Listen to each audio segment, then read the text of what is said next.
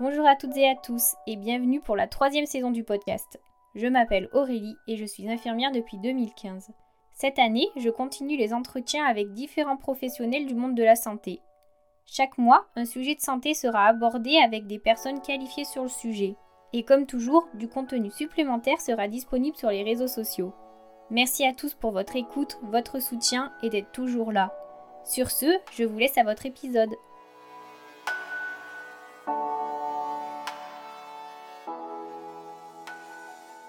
Dans ce nouvel épisode de Dans ma vie de patient, j'interviewe Gabriel, ancien addict à la cocaïne. Il nous explique comment il est tombé là-dedans et surtout comment il s'en est sorti. Il raconte tout d'abord son histoire via des posts sur internet pour ensuite créer son podcast Sortir de l'addiction. Bonjour à tous et merci Gabriel d'avoir accepté l'invitation. Aujourd'hui on va parler d'addiction avec toi. Euh, tu as créé un podcast autour de ce sujet. Est-ce que tu peux tout d'abord te présenter s'il te plaît?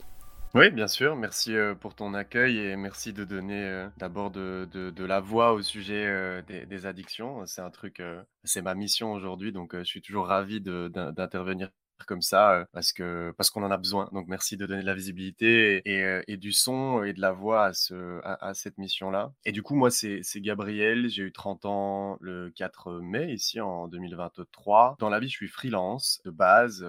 C'est en train un petit peu de changer justement parce que je me mets sur le projet du podcast et que ça va devenir mon projet principal à terme. En tout cas, c'est l'objectif. Et donc, dans la vie, je suis freelance à l'origine. L'écriture est ma compétence première, donc le copywriting pour être précis. Et depuis début 2023, j'ai commencé à prendre la parole sur le sujet des addictions en racontant mon histoire, mon parcours dans l'addiction à la cocaïne parce que j'en avais besoin, je ressentais un besoin irrépressible, c'est quelque chose de, viscéral que j'ai du mal à, mmh, à qualifier exactement et à, comment dire, à rationaliser, mais j'avais besoin d'en parler euh, et de, voilà, de, sortir ce que j'avais au fond de moi depuis, euh, depuis des années. Et c'est sorti sous forme de post, euh, de post LinkedIn et ça a eu des répercussions auxquelles je m'attendais pas du tout. Et donc à partir de là, j'ai continué à poster parce que j'ai reçu énormément de messages et de, de témoignages de personnes qui me disaient que ça leur faisait du bien, que le sujet soit amené sur la place publique, qui se reconnaissaient dans mon parcours ou des proches d'addicts, des mamans d'addicts, des personnes qui avaient perdu des proches dans l'addiction, etc. Et donc à ce moment-là, je me suis rendu compte que, au-delà de simplement partager ma propre histoire et que ça me fasse du bien à moi en espérant quand même que ça aide les autres, mais il quand même quelque chose, euh, pas d'égoïste, mais d'individuel dans, dans, ma démarche au début, qui s'est rapidement transformé en quelque chose de, collectif. Et c'est à ce moment-là, compris que ma place était à cet endroit-là et que j'allais développer le podcast, qui est aujourd'hui le projet, comme je le disais, sur lequel je vais me concentrer euh, ben, à 100% euh, pour en faire pas seulement un projet passion, hobby après journée, mais que puisse bah, accomplir ma mission tout en, construisant un, business model, un modèle économique qui soit rentable, pouvoir bah, voilà, développer des projets et avancer sur cette voie-là. Donc aujourd'hui, j'ai le podcast qui s'appelle Sortir de l'addiction et c'est comme ça que, que, je me présenterai. Tu as déjà commencé un petit peu euh, voilà, à, parler de, à parler du podcast et, de pourquoi tu faisais ça. Est-ce que tu peux nous tracer un petit peu ton, ton histoire par rapport à la cocaïne et comment bah, tu es tombé un peu là-dedans? Oui, tout à fait moi, ce qu'il faut, ce faut comprendre et ce qu'on peut comprendre de manière générale dans les addictions, c'est que on a des prédispositions à tomber dans l'addiction, à devenir addict, qui vont être d'ordre cérébral, la manière dont le cerveau va se développer, environnemental, c'est-à-dire dans quel, dans quel milieu est-ce qu'on grandit, familial, social, etc on va avoir des critères en fonction de qui on est et de la manière dont notre cerveau est développé euh, euh, et, des choses qu'on a vécues ou pas euh, dans notre vie qui vont bah, déstabiliser certains circuits dans, dans, le cerveau et nous rendre plus sensibles à un produit ou à la recherche d'un produit pour pouvoir compenser un état émotionnel, un mal-être, ce genre de choses. Après, il peut y avoir aussi qu'on appelle les comorbidités psychiatriques qui vont influencer aussi sur tant que facteur de risque de déclencheur d'une addiction, comme le TDAH, ce qui par exemple est mon cas, le trouble du déficit de l'attention avec ou sans hyperactivité. Savoir qu'il y a 40 à 50% des jeunes qui ont un TDAH qui ont des problématiques d'addiction. Donc c'est par exemple un trouble comme ça va être un facteur de risque aggravant. Et donc dans ces fameuses prédispositions, moi il y a un environnement familial violent, des violences psychologiques, des violences physiques parfois, avec une plus grosse proportion de violences psychologiques, hein, de, 90%, et à certains moments des, des, violences physiques, mais qui ont quand même été assez marquantes. Et un papa alcoolique et absent, que je voyais pas beaucoup, et donc du coup une maman avec qui ça se passait pas bien du tout. Et tout ça a créé bah, évidemment des problématiques d'attachement chez moi, des problématiques d'anxiété. Récemment, j'ai refait un bilan avec un psychiatre et il m'a parlé d'un trouble anxieux généralisé. Je n'avais jamais mis ce mot-là sur mon état, mais Maintenant, c'est officiel, on va dire. Et donc, en fait, oui, j'ai grandi avec une angoisse, avec un stress permanent, euh, avec une pression dans la poitrine que je ne comprenais pas à l'époque. Et euh, de par la personnalité de la personne qui, euh, qui m'éduquait, ça rendait impossible mon propre développement, pas de réponse à mes besoins fondamentaux de sécurité, d'attention, d'affection, etc. J'avais un toit sur ma tête, j'ai toujours eu de la nourriture sur la table, mais d'un point de vue psychologique, c'était non seulement pas stable, mais en plus de ça, instable, défaillant et violent, quoi. Du coup, ce qui s'est passé, c'est que euh, bah, y a y a plein de choses qui se sont passées en fait dans ma vie, plein d'échecs, plein de problèmes de santé, etc., qui voilà étaient liés à, à cet état euh, d'anxiété et, et d'angoisse que je vivais. Et il se trouve en fait que vers l'adolescence, je découvre un peu les sorties et euh, euh, je voulais sortir de chez moi, quoi. Je voulais pas rester à la maison, et il fallait absolument que je m'échappe. Et ce qui s'est passé, c'est que voilà, je découvre les, soirées vers 16-17 ans, mais j'ai pas un très grand attrait pour l'alcool. Je bois de temps en temps, mais je trouve quand même bizarre que mes potes avec qui je fais des soirées, eux ont besoin de se défoncer la gueule à l'alcool. Et donc, euh, bon, bah, je, euh, avec un papa alcoolique, j'avais aussi cette image en face de moi de pas vouloir reproduire le schéma ou en tout cas d'avoir peur en fait de, la consommation. Euh, et donc, j'ai commencé à boire des verres beaucoup plus tard. Puis quand j'ai commencé à, boire, bah, j'ai bu, bah, je buvais beaucoup, mais j'ai jamais vraiment été alcoolique. Enfin, j'ai jamais été alcoolique tout court puisque j'ai jamais développé de dépendance à l'alcool, ni psychologique ni physique. Mais par contre, ça a été un tremplin, être dans des milieux festifs.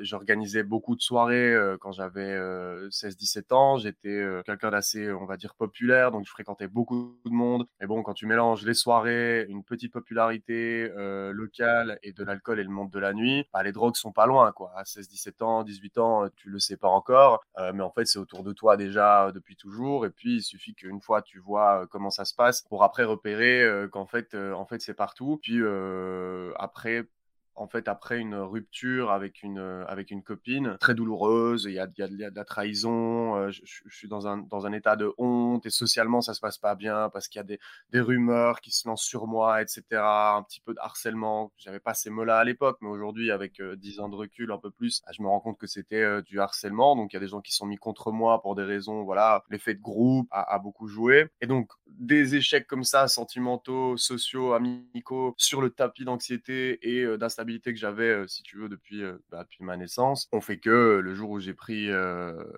enfin, je me suis, j'ai cherché à consommer de la cocaïne parce que je voulais m'échapper et je savais que les drogues avaient ce pouvoir sans connaître la substance, mais je savais que ces drogues avaient, le pouvoir de permettre de s'échapper. Et puis je pense que d'un point de vue pop culture, philosophique, etc., c'est la coke qui m'attirait le plus parce que j'avais déjà vu des stars en prendre, etc.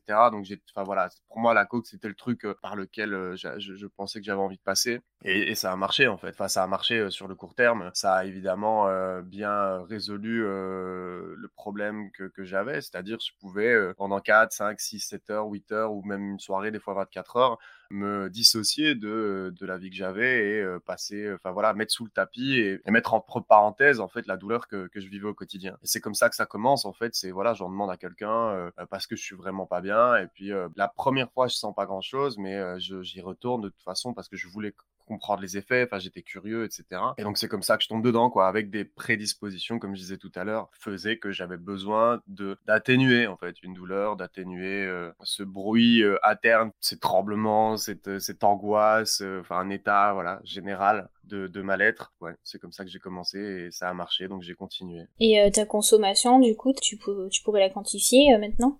Je sais que j'ai jamais vraiment voulu faire les comptes précis, mais en termes de chiffres, je dois avoir, euh, en termes d'argent, je dois avoir dépensé au, moins 40 000 euros sur toutes ces années. Euh, je prends la cocaïne, je prends l'alcool, je prends euh, les déplacements en voiture. Enfin bref, en gros, peut-être 40, 50 000 euros de soirée sur 6 ou 7 années. Qui fait que quand j'ai arrêté, bah, j'avais pas, évidemment pas un euro de côté. Mais en termes de quantité de produits, bah, en fait, c'est très, c'est graduel. Quoi. Enfin, c'est, ça évolue avec le temps. Au début, ce qui est courant, c'est c'est d'acheter une boulette qu'on va, des fois, il va y avoir entre 0,7 grammes à 1 gramme dans cette fameuse boulette qui ne va pas être de la cocaïne pure, qui va régulièrement être, être coupée. Et au début, c'était on achetait un gramme à deux et puis on, on, se partageait le gramme comme ça. On payait 25 euros chacun. Parce que en général, c'est plus ou moins, enfin en Belgique en tout cas, c'est plus ou moins 50 euros le, le, gramme. Enfin, j'ai toujours payé ce prix-là en vrai. Et on partageait ça à deux et je, prenais, je consommais sur mon demi-gramme, ma demi-boulette. J'en partageais avec des amis et je rentrais chez moi encore avec du produit. Et ça, c'était les 3-4 premiers mois. Au bout de 6 mois, 6 mois, un an, j'en étais à acheter la boulette pour moi tout seul. Je partageais toujours avec d'autres personnes, mais je rentrais chez moi, il n'y avait plus rien, quoi.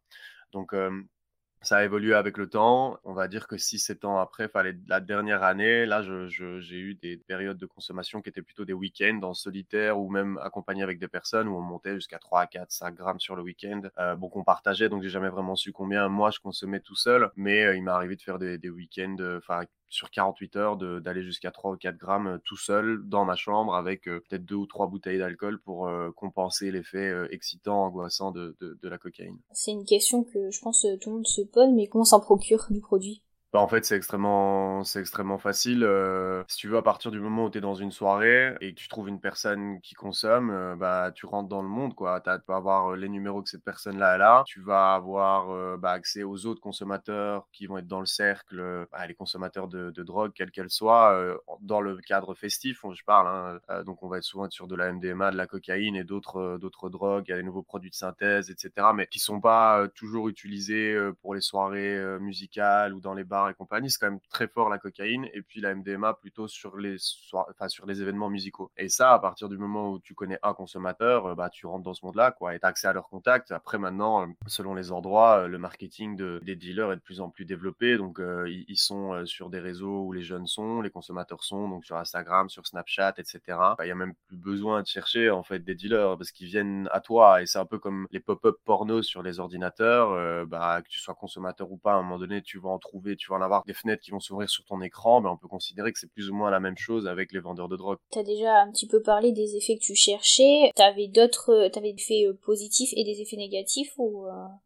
Ben, moi, le, le, vrai, le vrai truc, je cherchais une intensité qui allait effacer euh, l'intensité négative euh, que, que, je vivais. Donc, en fait, il me fallait quelque chose de plus puissant en termes d'intensité, de plus violent que ce que je vivais. Il y avait un truc de. Il y avait, il y avait quelque chose de, de, de, me faire mal, en fait, dans cette histoire-là. Hein. Quand je prenais de la cocaïne, euh, c'est pas vraiment un plaisir, quoi. C'était pas de la dégustation, c'était pas de la contemplation des effets, c'était pas quelque chose. Enfin, il y avait rien de beau là-dedans, quoi. Donc, dans ma recherche, l'effet qu'on peut qualifier de positif était concentré autour d'une certaine douleur finalement. Donc de tapisser, de mettre sous le tapis la, douleur que je vivais au quotidien à travers une autre douleur beaucoup plus intense et qui cérébralement, bah voilà, effacer le reste. Et puis les effets négatifs, bah, c'est la descente, euh, c'est la perte de contrôle total. Euh, enfin, il y a une période où euh, j'ai complètement déraillé, je savais plus comment je m'appelais, et en pilote automatique, quoi. Ça, je sais pas, ça a peut-être duré un an ou deux. J'étais complètement sonné et bah, j'ai pas mis ce mot-là tout à l'heure sur les problématiques familiales, mais j'étais sous emprise de, de, ma maman, en fait. Donc l'emprise psychologique et l'addiction sont des mécanismes qui se ressemblent très fort du point de vue des symptômes qu'on va avoir. Donc le fait d'être désorienté, d'être complètement sonné, de plus savoir comment s'appelle, ni, complètement perdre ses repères euh, dans le temps, dans l'espace, etc. Et donc du coup, euh, ça c'est euh, des effets, des effets négatifs qui venaient, enfin les effets négatifs de la de la consommation de substances et inhérents, principe même à la définition de l'addiction, qui venaient s'ajouter à l'emprise familiale. Et donc donc c'était des périodes dépressives, l'angoisse qui, qui, qui jamais partie, et tout ça et, s'accumulait et, et, avait un effet boule de neige quoi. Donc les petits problèmes, enfin les petits non, les gros problèmes du début devenaient gigantesques après. Et en fait mon corps arrivait plus à suivre. Donc ça, c'est, on va dire, les effets négatifs globaux, si je peux parler, de la consommation, qui m'ont amené à, après 6-7 années, euh, à être euh, bah, au bord du suicide et à, être à avoir enclenché, enfin mon cerveau avait enclenché le processus euh, quand je lis les témoignages, etc. Et je m'en suis rendu compte il n'y a pas si longtemps que ça, que j'étais arrivé à 48 heures, je pense, 48 heures de, passer à l'acte et je sais pas ce qui s'est passé. J'ai eu une sorte de pulsion de vie qui m'a poussé à faire marche arrière, mais je savais comment ça allait se passer, quel jour, enfin voilà, c'était déjà très clair dans mon esprit. Et donc, ça que je dis, en fait, je, me rends compte aujourd'hui avec le recul que j'étais très avancé dans ce processus-là parce que j'en je m'en c'était totalement normal. Enfin, c'est, voilà, j'avais, mon cerveau avait déconnecté et c'était la seule manière que j'avais imaginé à l'époque pour pouvoir faire taire bah, ce, qui, était devenu impossible. les résultats de, de, l'emprise psychologique, le fait que je venais de m'en rendre compte aussi, euh, j'avais compris ce qui, ce qui m'était arrivé depuis 25 ans, donc j'ai eu un gros sas de décompression qui a été hyper violent, et à ça a été euh, ajouté en fait les conséquences euh, négatives psychologiques de la consommation de coke. Quoi. Tu as déjà parlé un petit peu de ta situation familiale, mais ta, famille dans tout ça, peut-être des gens qui étaient un petit peu moins proches, mais qui t'entouraient, ou même des amis, il y a personne qui t'a alerté ou qui, qui t'a mis le doigt dessus? Non, faut savoir aussi que avec le profil, de de ma maman, ce sont des gens qui ont pas énormément d'amis et qui vont contrôler absolument tout ce qu'ils ont autour d'eux et que pour eux, c'est un danger, en fait, d'avoir, des des grands cercles sociaux. On risquerait de découvrir, en fait, leurs faits et gestes etc. donc du coup, il y avait pas beaucoup d'amis, et s'il y en avait, c'était des personnes tout aussi toxiques qui s'entretenaient elles-mêmes aussi dans des dans des rapports, voilà, de manipulation, d'emprise etc. donc mmh, du côté, social, du cercle familial, j'ai pas eu de mise en garde. Il y a aussi plein de gens qui le savaient pas parce que je le cachais bien, quoi. Je pense que les gens ont vu que, enfin, voyaient, savaient que j'étais pas bien dans ma peau et dans ma vie, mais parce que j'ai toujours eu une image bah, qui, a fait qu'on se serait pas douté, en fait, tu vois, pour les gens qui étaient un peu trop éloignés. Et dans les cercles d'amis, j'ai pas non plus eu de mise en garde. Par contre, ce que j'ai vu, c'est des amis qui s'en allaient, quoi, qui disparaissaient avec le temps sans vraiment avoir claqué la porte, tu vois, mais un, deux, trois années de consommation, bah, c'est des gens que tu fréquentes plus parce que eux sont pas dans la consommation, ça leur convient pas, et donc avec le temps, tu vois, ça, ça ça s'en va. Mais sinon, en dehors de ça, non, j'ai jamais eu personne, bah, pas, une seule personne est venue me dire, écoute, fais gaffe, quoi. Mais c'était aussi lié au fait que dans le milieu de la consommation, bah, on s'entretient un peu tous dans nos problématiques d'addiction et ça nous arrange bien que les autres soient addicts parce que comme ça on n'est pas tout seul. Et dans le milieu, dans le milieu familial, bah, c'est juste, il y avait, personne qui aurait pu quoi. Et dans ton boulot, tu disais que tu étais freelance, donc comment, comment tu gérais ta consommation et ton taf? Bah, en fait, j'ai commencé le freelancing l'année où j'ai arrêté. Euh, j'étais pas freelance avant. D'ailleurs, le, freelancing euh, est, un, des éléments euh, qui, moi, m'a permis euh, de, m'en sortir dans le sens où je me suis accroché à l'idée de la liberté du freelancing, d'être capable, déjà de développer des compétences et en fait d'avoir un projet à moi, quelque chose que j'avais jamais vraiment eu avant ça. Et donc, du coup, c'était devenu mon projet, c'était devenu mon objectif, c'était devenu une motivation, si tu veux. Ça m'est arrivé parce que même si mon, entourage et ma famille étaient catastrophiques, j'ai quand même grandi avec des, gens qui étaient entrepreneurs, qui montaient des entreprises, etc. Donc dans le chaos, j'ai quand même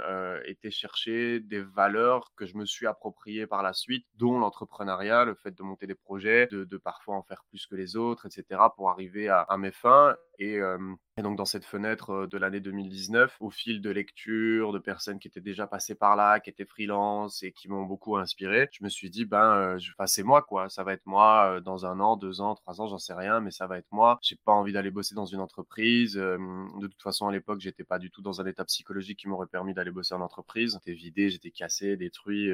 j'aurais pas pu, quoi, aller bosser dans une boîte. Et en plus de ça, bah, les aspects du salariat et des entreprises, des structures, c'était pas, pas cette fibre là. Et donc, euh, donc j'ai commencé après. J'ai jamais eu euh, bah, à gérer ma, ma, consommation pendant le freelancing puisque c'est arrivé à ce moment-là, quoi. Ok. Et du coup, bah, pendant que tu consommais, tu, tu bossais, tu faisais, euh, tu faisais comment? Toujours, moi j'ai commencé à travailler, j'avais mon premier contrat de travail, j'avais 15 ans, c'est le minimum légal. dès que j'ai pu travailler, j'ai commencé à bosser et j'ai jamais arrêté de bosser vraiment, avec des fois des périodes de 2-3 mois de, de, calme, mais je bossais dans le la restauration, dans les magasins. J'ai arrêté l'école à, 16 ans, je suis allé travailler en apprentissage dans la vente, donc euh, j'avais euh, deux jours par semaine à l'école et 30 heures euh, en stage chez un patron. Puis après, j'ai commencé à, 21 ans, j'ai commencé des études en relations publiques et là, il fallait que je mes études, donc j'ai eu, j'ai été gérant d'établissement de, restauration. Enfin voilà, j'ai bossé dans plein de trucs comme ça pour à chaque fois subvenir à la fois à ma consommation et à la fois au projet que j'avais, quoi. Donc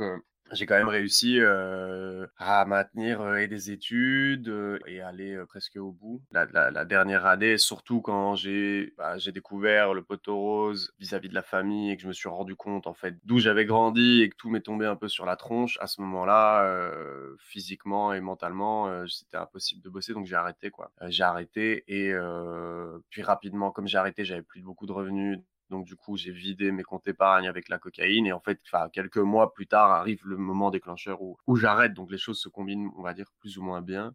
Tu entames les questions suivantes, mais euh, quand t'as arrêté et comment t'as arrêté? Ça faisait déjà deux ans au moins, depuis euh, début de l'année 2017, j'avais déjà exprimé aux fréquentations que j'avais, à la copine que j'avais à l'époque, et même avec moi-même, j'avais déjà exprimé l'envie, non pas seulement d'arrêter la cocaïne, mais d'arrêter de sortir tout le temps, d'arrêter de ah, d'avoir cette vie où en fait, quoi qu'il arrive, le jeudi, vendredi, samedi, il y aura et de l'alcool et potentiellement des drogues, etc. Et, j'ai voulu plusieurs fois arrêter, mais le problème c'est qu'avec le cercle social que j'avais, etc., c'était impossible puisque tout le monde consommait et puis j'avais pas vraiment identifié que j'étais addict et donc je voulais arrêter, mais pour moi là, le mot addiction n'existait pas dans ma tête. Et en fait, bah, pendant ces deux années-là, je vis un peu, pas totalement l'envie de sortir de l'addiction, mais en tout cas se construit dans ma tête une petite force comme ça qui est devenue de plus en plus grande de un jour je vais arrêter, un jour je vais arrêter, un jour je vais arrêter, un jour ce sera fini, un jour je voilà ma vie va être différente. Et en fait il y a, eu 2017, la période 2017-2018, c'est le moment où je, me sépare définitivement de la famille et que je mets voilà que je, mets un terme définitif à nos relations avec la partie familiale qui était nocive pour moi. Ah, ça me libère d'un poids, quoi. Ça me libère vraiment de, du plus gros poids que, que j'avais dans ma vie. Je, fais de l'ordre dans mon entourage, etc.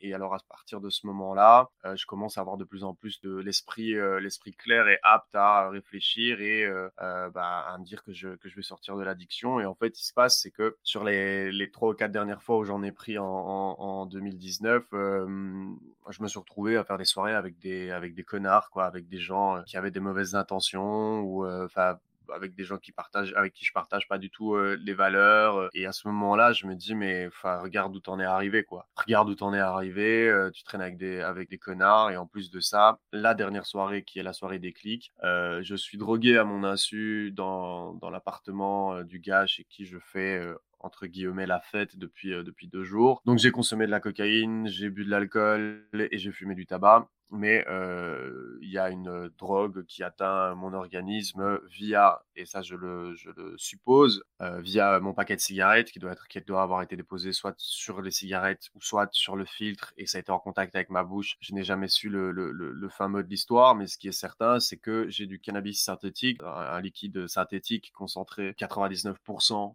de la molécule du THC et parfois d'autres substances. Moi j'ai une forte sensibilité au, au, THC de base sur, sur le cannabis c'est aussi une substance que l'alcool va potentialiser, c'est-à-dire ça va démultiplier les effets si tu as bu de l'alcool. Tu vas déjà être pas bien si jamais tu fumais ou inhalais euh, cette, euh, cette substance-là sans avoir bu, mais avec l'alcool, c'est euh, voilà, ça décuple les effets. Donc en fait, moi je me retrouve paralysé dans un divan, avoir l'impression que j'allais mourir avec la capacité de garder ma respiration, le cœur qui s'accélère, la vue qui était brouillée, bah, perte totale de contrôle de mes, de mes muscles. Donc, je pouvais plus marcher, je pouvais plus parler. J'étais complètement aphone. Enfin, voilà, j'étais comme si j'étais handicapé de, de, la voix. Et ça, c'est un événement très traumatisant en fait parce que je j'ai vraiment cru quand dans ma tête il y a un, truc de parano aussi qui se déclenche. J'ai cru qu'on allait m'embarquer dans un van et qu'on allait m'arracher un rein ou j'en sais rien. Mais là, je, me dis c'est pas normal qu'on me mette dans cet état-là. Et en plus de ça, les personnes avec qui j'étais étaient vraiment des personnes malveillantes. Donc même en termes d'énergie, je sentais leur leur vice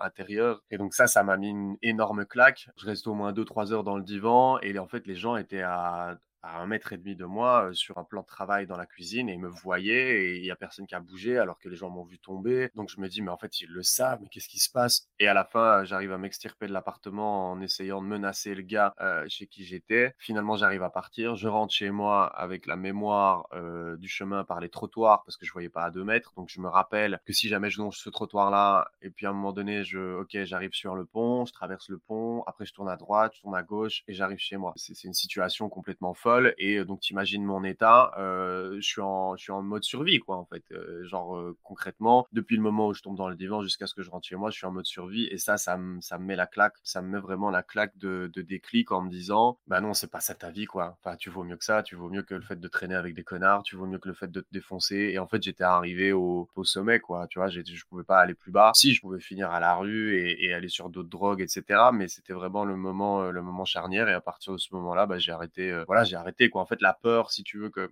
m'avait provoqué l'événement, plus depuis deux ans, j'avais envie d'arrêter, plus la motivation qui commençait à naître avec le sujet du freelancing, du développement de mes compétences en écriture, etc.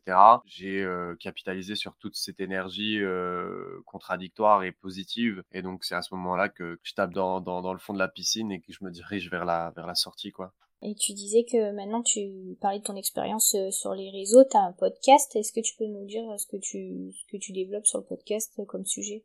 Oui, tout à fait. Bah, en fait, ce qu'il faut comprendre, c'est que j'ai créé le podcast et je suis en train de créer le contenu que j'aurais aimé avoir le jour où j'avais besoin de m'en sortir parce que j'en ai manqué, parce que j'avais pas assez de connaissances pour savoir comment j'aurais pu être accompagné, quel genre de service j'aurais pu contacter. Et euh, puis même d'un point de vue euh, éducation euh, sur les sujets de, de, l'addiction et même là je vais, parler de la médecine au, général, enfin en général, et donc aussi de la santé mentale. C'est plus on connaît le problème qu'on a, plus on va avoir de, de chances de s'en sortir. C'est-à-dire qu'un patient informé sur sa maladie va pouvoir entrer en conversation, en collaboration avec son médecin, avec les soignants, etc.